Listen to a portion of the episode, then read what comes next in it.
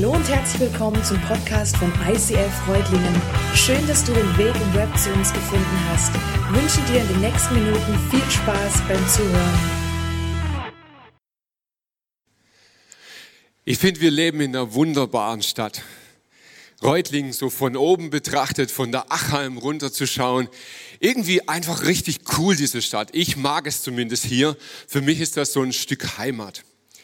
Aber ich weiß nicht, hast du schon mal so mehr drüber nachgedacht, dir bewusst gemacht, aus was besteht eigentlich so eine Stadt? Ich finde es extrem cool, was unsere Stage Designer so machen. An der Stelle mal einen Riesenapplaus an das Team, oder? Hammermäßig, was die immer alles so umsetzen hier. So crazy. Ähm, die machen übrigens jedes Wochenende das Obst und Gemüse frisch. Weil die gesagt haben, wenn das die ganze Zeit hier wäre, dann wird es irgendwie schimmeln oder faulen oder wie auch immer. Und deshalb wird es frisch gemacht. Finde ich mega cool. Ich beiß jetzt nicht rein, so Corona-technisch und so. Waschen, gell? Wichtig. Genau. Dieser Marktstand ist so ein Symbol für unsere Wirtschaftskraft. Eine Stadt besteht aus Arbeitsplätzen. Und ich glaube, es ist einer der Gründe, warum es unserer Region so extrem gut geht. Wir haben seit vielen, vielen Jahren Vollbeschäftigung in unserer Region, eine blühende Wirtschaftskraft. Eine Stadt besteht aber auch aus Gastronomie, Essen gehen, Freizeitgestaltung, gute Zeit miteinander haben, romantische Abende genießen. Gastronomie als einer der wichtigsten Bestandteile unserer Gesellschaft. Und dann darf natürlich Kino nicht fehlen. Kino, gut, den geht es momentan nicht so gut, aber ich finde, Kino ist ja auch so ein Symbol, das für Kunst, für Kultur, für Unterhaltung steht. Reutlingen ist dort ganz vorne dabei. Wir haben eine, eine sehr ausgeprägte Kunstszene in Reutlingen. Gut, die Philharmonie, das ist nicht jedermanns Geschmack. Vielleicht ist es mehr Theater, vielleicht ist es Franz K., so diese ganzen Alternativveranstaltungen von Poetry Slam oder Pommes und Poetry und was es alles so gibt. Und dann ist natürlich dieser riesengroße Marktplatz. Und du denkst jetzt, hä? Aber da ist keine Sau. Ja, stimmt. Ist dir mal aufgefallen? Ist in Reutlingen auch immer mal wieder so. Du gehst rein, Innenstadt, leer.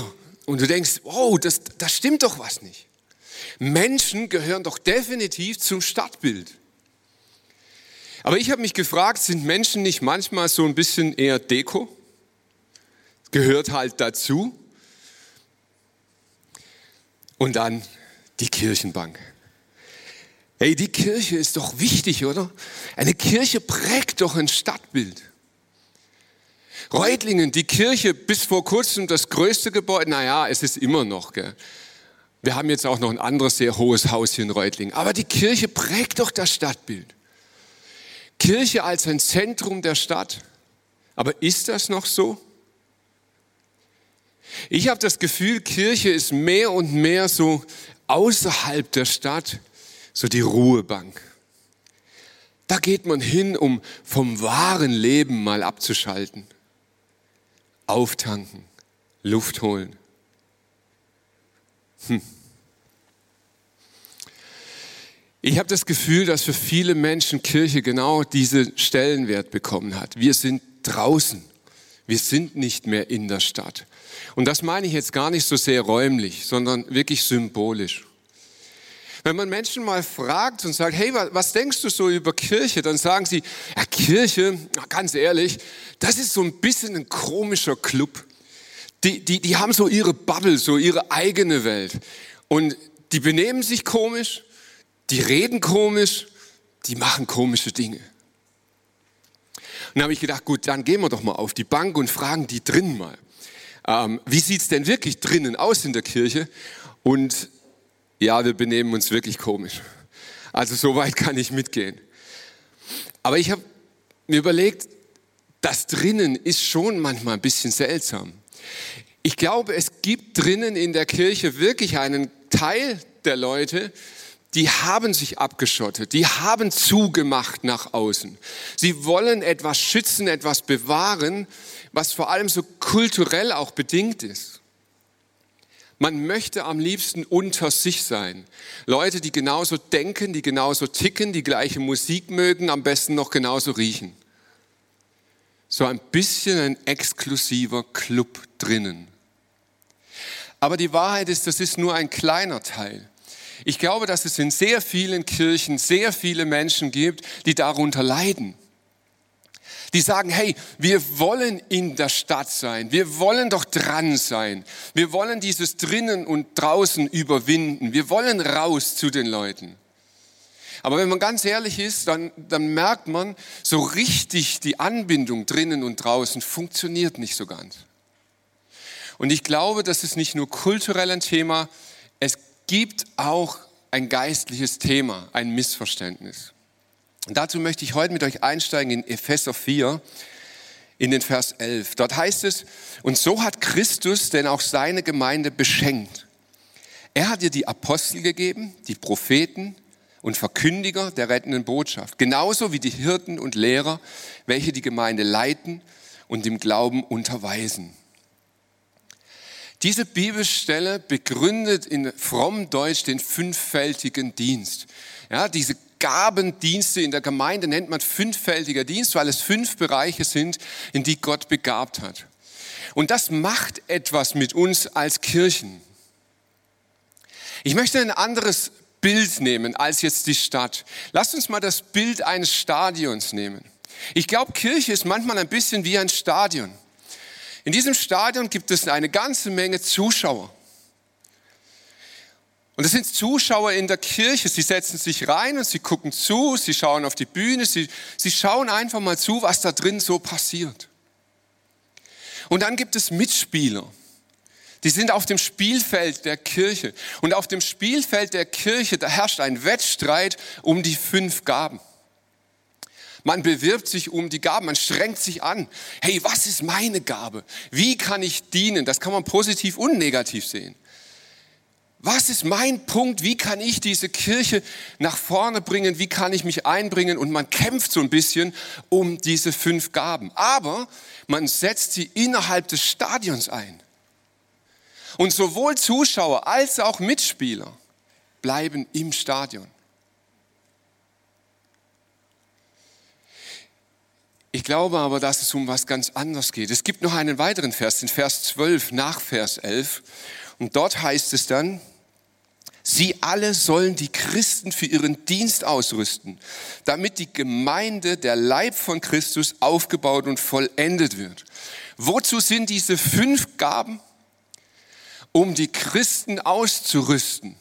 Wofür? Fürs Stadion? Auch, aber nicht nur. Wir sollen die Christen zurüsten, damit sie im ganzen Leib Christi, und dazu gehört die ganze Stadt, mit ihrer Wirtschaft, mit ihrer Gastronomie, mit ihrer Kunst, der Kultur, dem Sport, mit all diesen Bereichen. Das ist der ganze Leib Christi und der soll aufgebaut und vollendet werden. Ich freue mich riesig, dass wir heute ein paar Mitspieler haben, die sich vorstellen, ihren Bereich vorstellen. Und für den ersten gehen wir in einen Clip. Ja, Herr Don, ich freue mich riesig, dass Sie heute bei uns sind. Ähm, können Sie sich vielleicht selber ganz kurz vorstellen, wer Sie sind, wo Sie herkommen? Ja, vielen Dank erstmal für die Einladung. Freue ich mich auch. Bin das erste Mal bei Ihnen. Ein äh, großes Versäumnis bisher. ähm, ja, Michael Dont. Ich komme aus dem schönen Römerstein, genauer gesagt aus Zeiningen. Mhm. Ähm, bin ein Kind unseres Landkreises, geboren in Metzingen, aufgewachsen in Grafenberg. War dann auf, nach verschiedenen Stationen, fast 15 Jahre Bürgermeister der Gemeinde Römerstein und bin jetzt seit 2013 der direkt gewählte Abgeordnete des Land- und Wahlkreises Reutlingen im Deutschen Bundestag. Und Sie haben Kinder, Frau? Auch wichtig. Ich äh, bin verheiratet seit äh, 25 Jahren dieses Jahr. Oh, äh, meine Frau und ich, wir haben drei Kinder, 22, 19 und demnächst 16. Äh, wir wohnen, wie gesagt, in Römerstein, Zeiningen, haben auch noch einen Hund. Eigentlich hatten wir meinen Sohn, aber wir haben einen Wir. Also, äh, okay. also ganz äh, solide, bodenständige Familie. Eine ganz solide, bodenständige Familie. Ja, wir haben mit dem Michael Dohnt ein komplettes Video gedreht. Das geht eine halbe Stunde.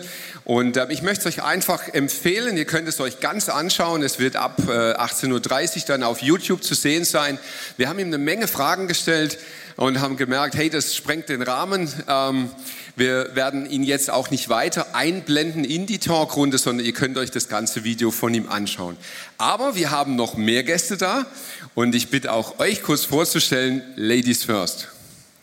Ja, ich bin Johanna Renz, ich bin mit Markus verheiratet. Wir erwarten in knapp zwei Monaten unser erstes Kind. Ich arbeite als Ärztin in einer großen allgemeinmedizinischen Praxis in Sonnenbühl. Ich bin die Agnes Brunner, bin 50 Jahre alt, verheiratet, habe drei Kinder und arbeite als Realschullehrerin an der Freien Evangelischen Schule hier in Reutlingen.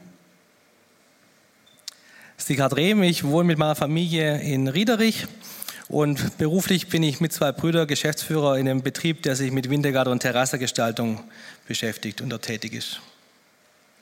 Also ihr seht total unterschiedlich die Bereiche, die wir heute vertreten haben. Mega cool, dass ihr da seid und euch unseren Fragen stellt. Ihr dürft ihnen gerne mal einen Applaus geben dafür.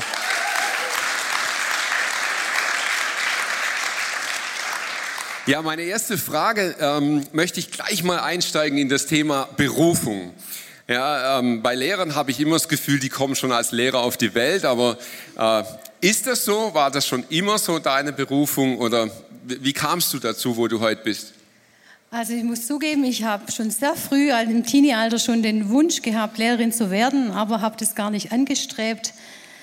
Aus verschiedenen Gründen. Vermutlich hatte ich den Mumm nicht und auch nicht den familiären Hintergrund. Ähm, ich komme aus einem ähm, ja, Handwerksbetrieb und hatte das also gar nicht wirklich anvisiert, aber insgeheim mir unglaublich ja eigentlich gewünscht. Und nach dem Abitur hat meine Schwester mich gefragt, ja, du willst jetzt chemisch-technische Assistentin werden?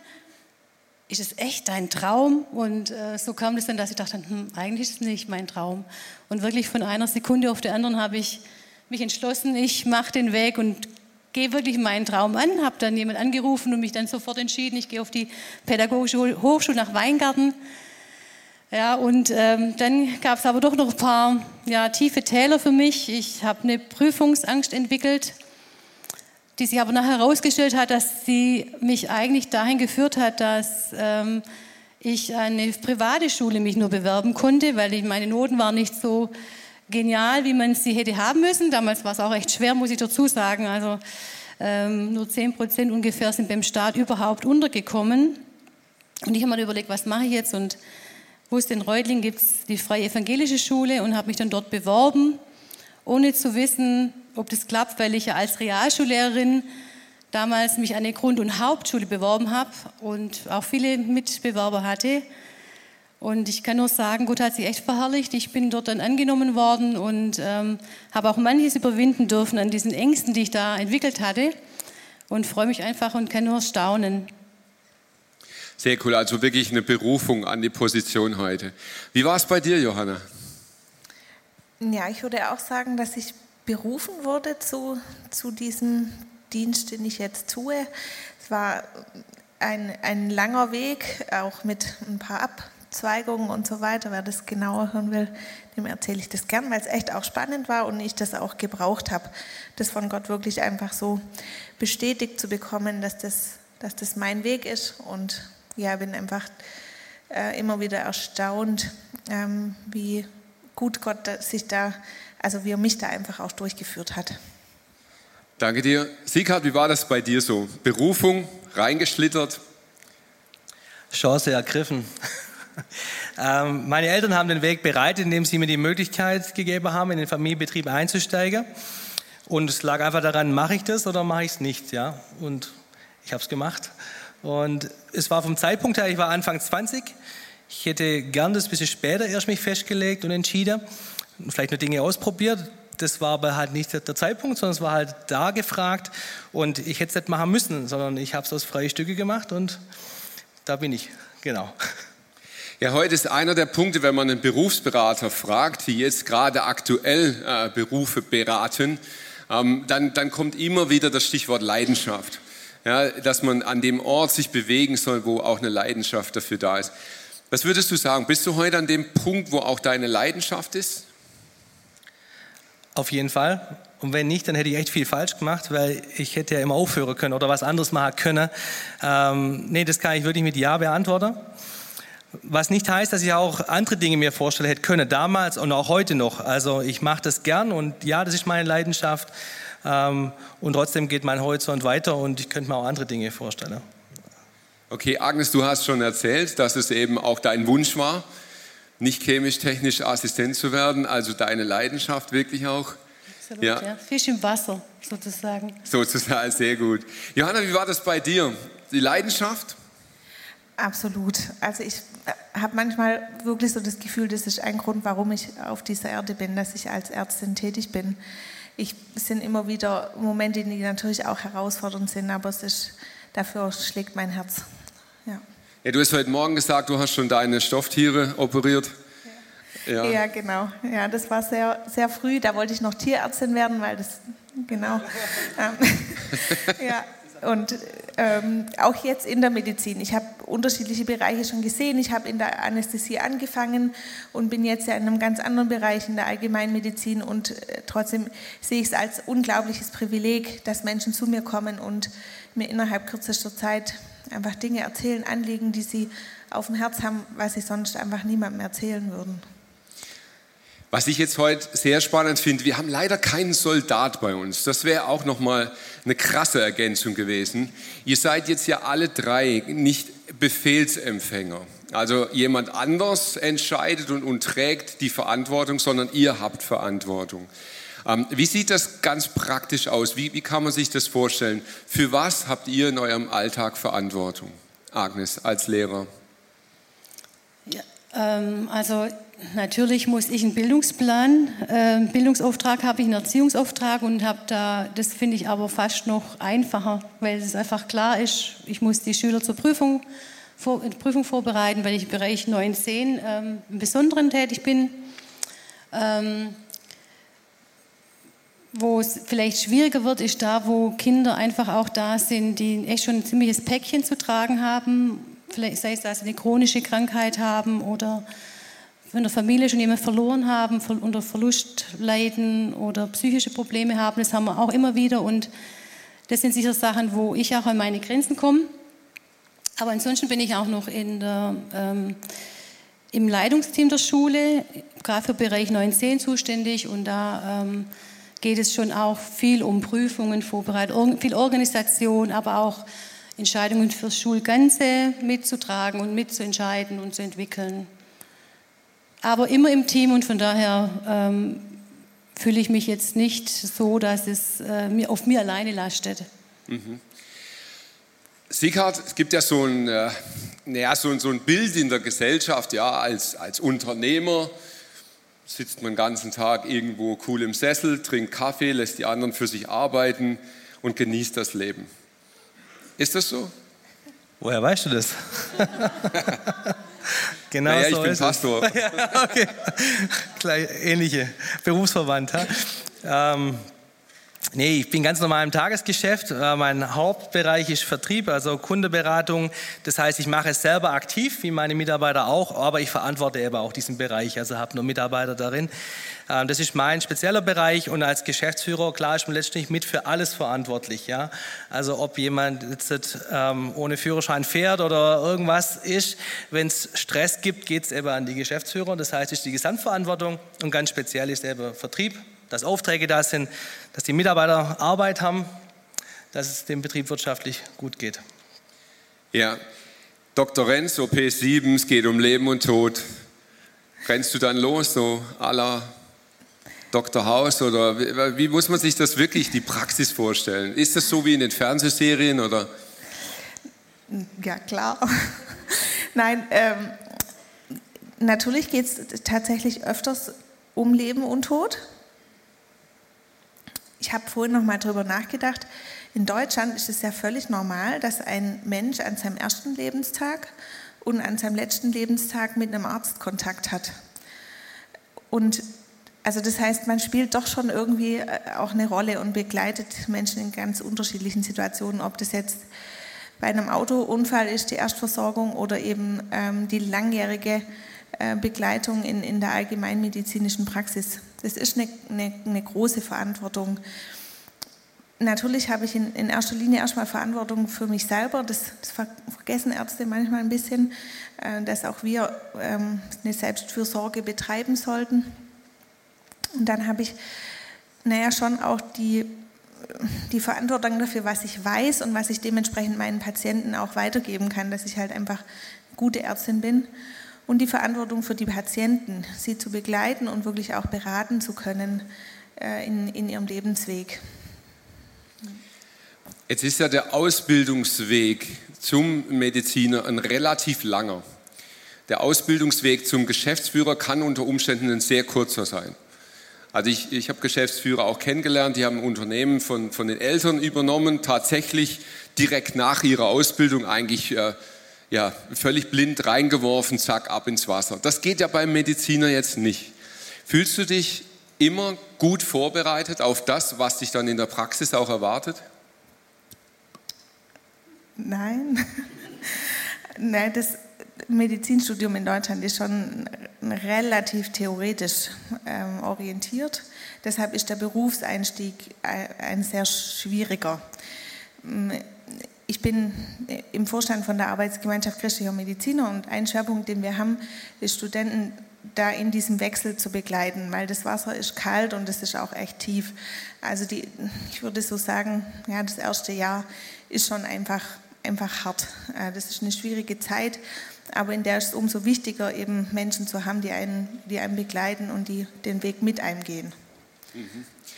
Ich habe vorhin zitiert aus Epheser 4, den Vers, Vers 11, ähm, beziehungsweise in 12 dann. Also die Gemeinde soll eigentlich dafür da sein, Christen auszurüsten, damit sie den Leib Christi verkörpern können. Das heißt eigentlich, wenn man es jetzt mal ganz konkret macht, wir sollen als Kirche euch ausrüsten, zurüsten, unterstützen, damit ihr euren Dienst tun könnt, wo ihr seid. Ähm, fühlt ihr euch ausgerüstet? Fühlt ihr euch unterstützt von Kirche? Agnes, an dich vielleicht zuerst, du bist in einer, in einer christlichen Schule, also fühlst du dich wirklich so ausgerüstet und zugerüstet von seitens der Kirche? Auf jeden Fall, weil alles, was ich ja erlebe in meinem Alltag oder in der Gemeinde oder was ich mitnehme in Predigten oder Begegnungen, das spielt ja alles rein. Das macht ja meine ganze Person aus, weil ähm, wir haben in der Schule natürlich schon auf der einen Seite ähm, Gelegenheiten in Andachten und Gottesdiensten und Veranstaltungen auf den Glauben hinzuweisen. Das dürfen wir ausdrücklich. Aber es geht um noch viel mehr, dass ich als meiner ganzen Person in jeden kleinen Begegnungen ähm, ja, bin ich Christ und die Schüler beobachten einen ja auch. Und äh, von daher, ähm, wenn ich Andachten vorbereite, bin ich oft inspiriert durch irgendwas, was ich selber erst wieder, was mich bewegt hat, äh, wo ich den Eindruck habe, das brennt auch mir jetzt gerade und das möchte ich vielleicht am nächsten Morgen ansprechen.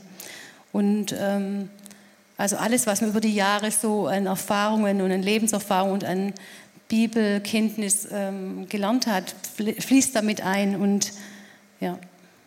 Danke dir. Sigard, wie ist das bei dir? Fühlst du dich zugerüstet?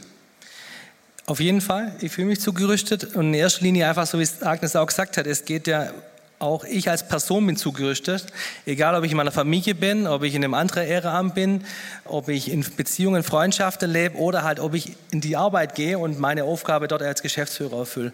Aber wenn ich zugerüstet bin, wenn ich ermutigt bin, ähm, wenn ich neue Impulse kriege, wenn ich auch hinterfragt werde, dann macht das was mit mir und ich als Person gehe dann zu meiner Arbeit. Und das ist so und das empfinde ich sehr und auch große Dankbarkeit, da Teil dieser Kirche sein zu können.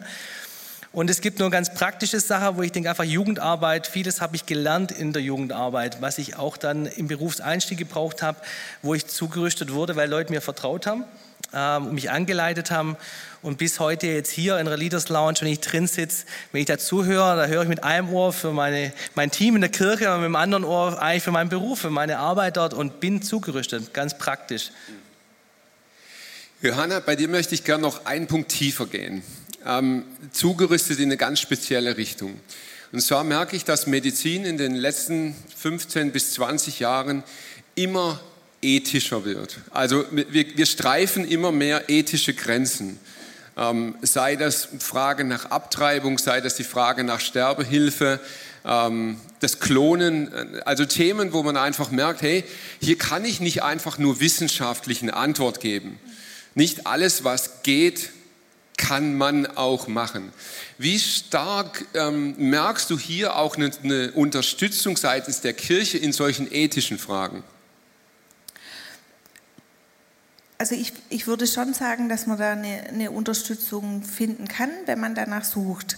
Das sind ja doch Themen, die jetzt nicht, von denen man jetzt, sage ich mal, in einer Sonntagspredigt vielleicht nicht so viel hört. Aber es gibt ja schon äh, unterschiedliche Organisationen, die sich mit diesen Themen befassen.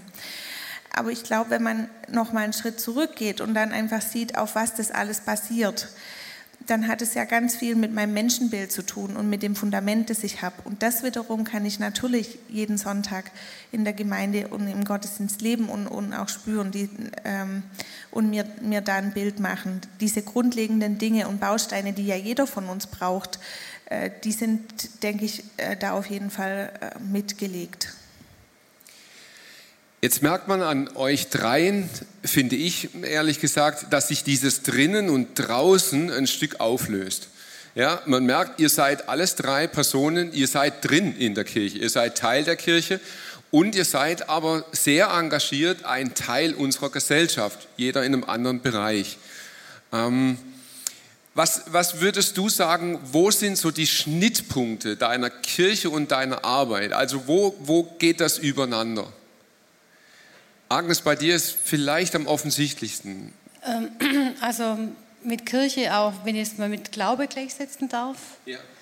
ähm, ist das Interessante an dieser Schule, an dieser Bekenntnisschule, dass dieses Recht, eine Bekenntnisschule zu betreiben, ist eine, verankert im Grundgesetz und äh, so, somit ein ganz großes Privileg, das wir in Deutschland haben, dass wir solche Schulen gründen dürfen. Und ähm, es geht sogar so weit, dass dieses Bekenntnis sich in allen Bereichen des Schulalltags sogar durch, ähm, durchdringen soll. Das heißt ganz konkret, dass in jeder Schulstunde dürfte ich einen Bezug zum Glauben herstellen.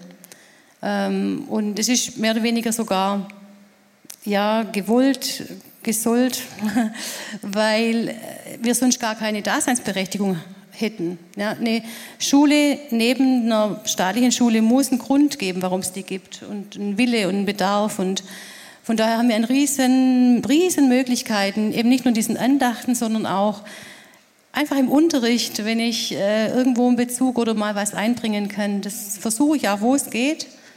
Das treiben wir auch immer mehr voran in unserer Schule, dass wir schon bei der Planung unseres Jahresstoffplans schon überlegen, wo kann ich äh, Bezüge her herstellen. Danke dir. Sieger, bei dir stelle ich mir speziell vor. Kannst du dann mal so einen Wintergarten mit Kirchenfenster ausliefern oder? Kann ich, ja. nee, also, ich kann eine Kirche Fenster liefern, ja. Ah, okay. Wo ist bei dir ein Schnittpunkt? Kirche und Beruf? Also ich denke, so wie ich es vorhin gesagt habe, ich als Person bin ja das Bindeglied in, dem, in meinem Verständnis zumindest. Das heißt, überall da, wo ich Entscheidungen treffe, wo ich das Wort ergreife, wo ich in Situationen hineingehe, kann ich den Unterschied machen in, in dem, wie ich das eben angehe. Ja? Und ob das eine Ansprache in unserer Weihnachtsfeier ist, ob das ein Gespräch mit Kunde ist, ob das kritische Situationen sind, da kann ich den Unterschied machen. Da habe ich die Freiheit. Das ist das, das Chefsein, ja. ja, da kann ich es einfach tun. Sehr cool. Und ich kenne dich ja auch. Ich weiß, dass ihr das auch tut in einem, glaube ich, sehr gesunden Maß.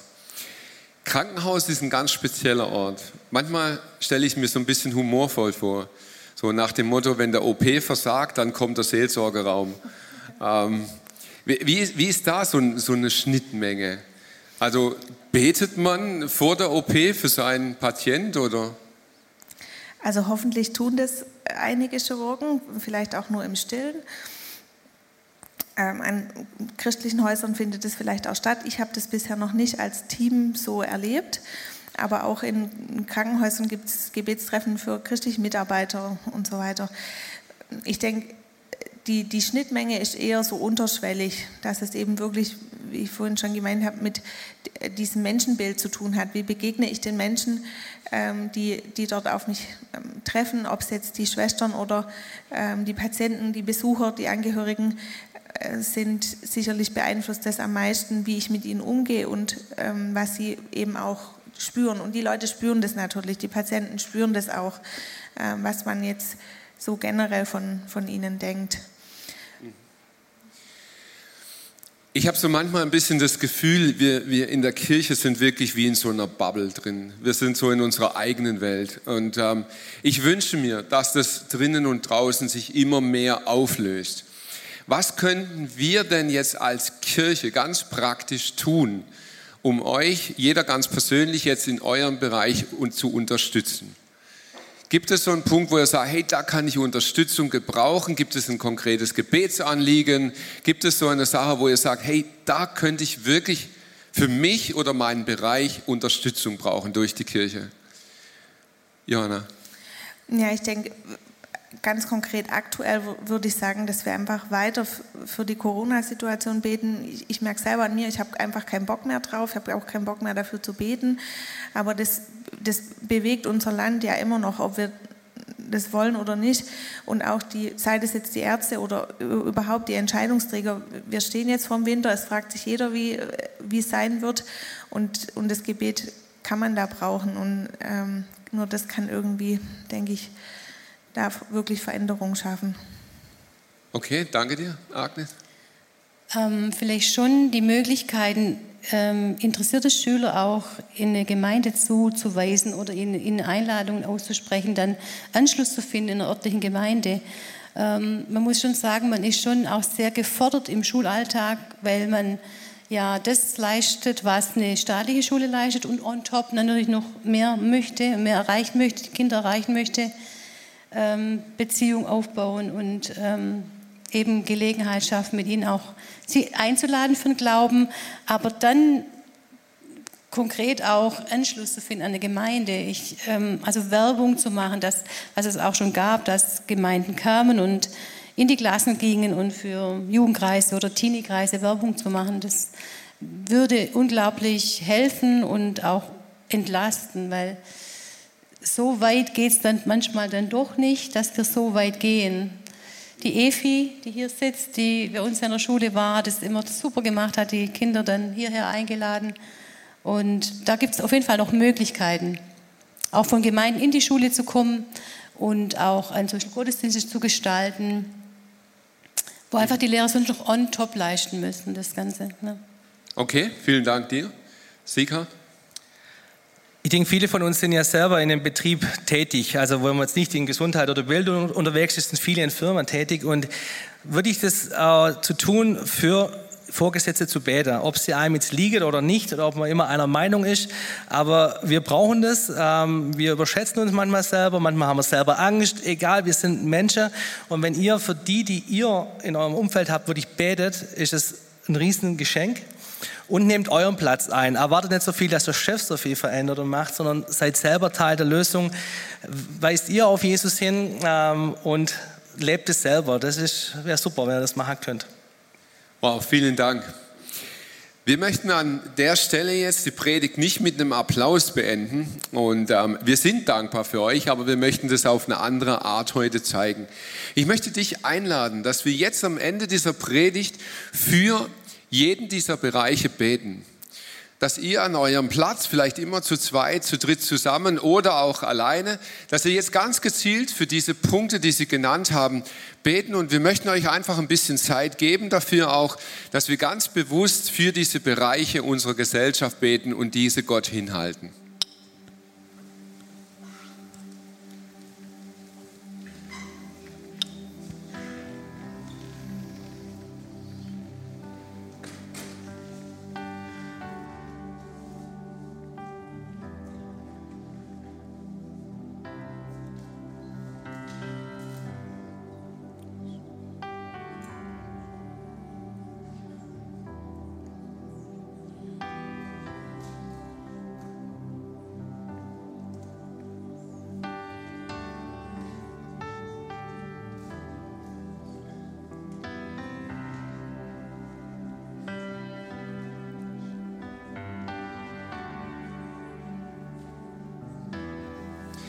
Vater im Himmel, du kamst in diese Welt und du kamst nicht in einen geschlossenen, exklusiven Club.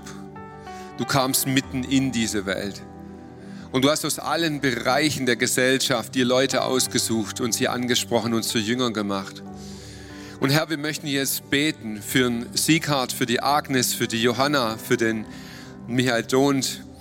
Wir beten für sie als Person, dass sie gefüllt werden mit Kraft, mit Segen, mit Weisheit, mit Entscheidungskraft, mit Autorität, in den Bereich, in den du sie hineingestellt hast, zu wirken und dich zu verherrlichen. Vater, wir beten aber nicht nur für sie als Person, sondern wir beten für diese ganzen Bereiche, Herr. Wir beten, dass du unsere Region segnest, dass du uns Wirtschaftskraft schenkst, damit wir mit dieser Kraft etwas bewirken können, damit wir Gutes tun können. Wir bitten dich um Segen, um selber Segen zu sein, dass wir ausstrahlen können in die ganze Republik hinein und weit über unsere Ländergrenzen hinaus. Wir beten für Bildung, wir beten für unsere Schulen. Wir beten für die Brennpunktschulen unseres Landes, Herr. Wir beten, dass du mehr Lehrer berufst. Lehrer, die zu dir stehen, die zu ihrem Glauben stehen. Die verstehen, was es heißt, junge Menschen zu begleiten in einer Zeit der Orientierungslosigkeit.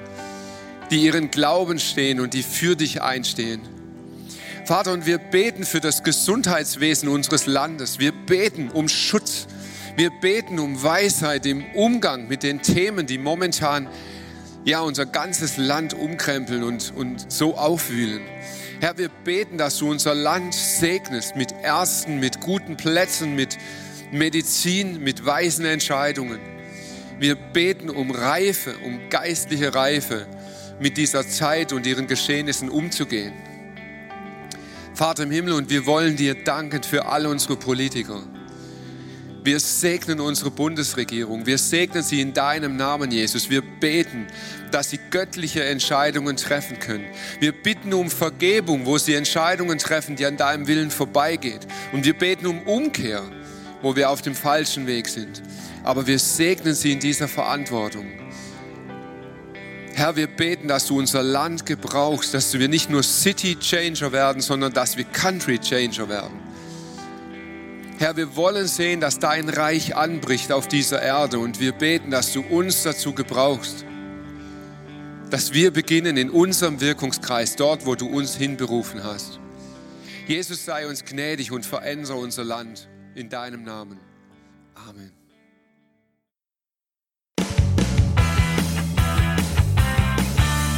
ICF Reutlingen sagt Dankeschön fürs Reinklicken. Weitere Infos findest du unter www.icf-reutlingen.de.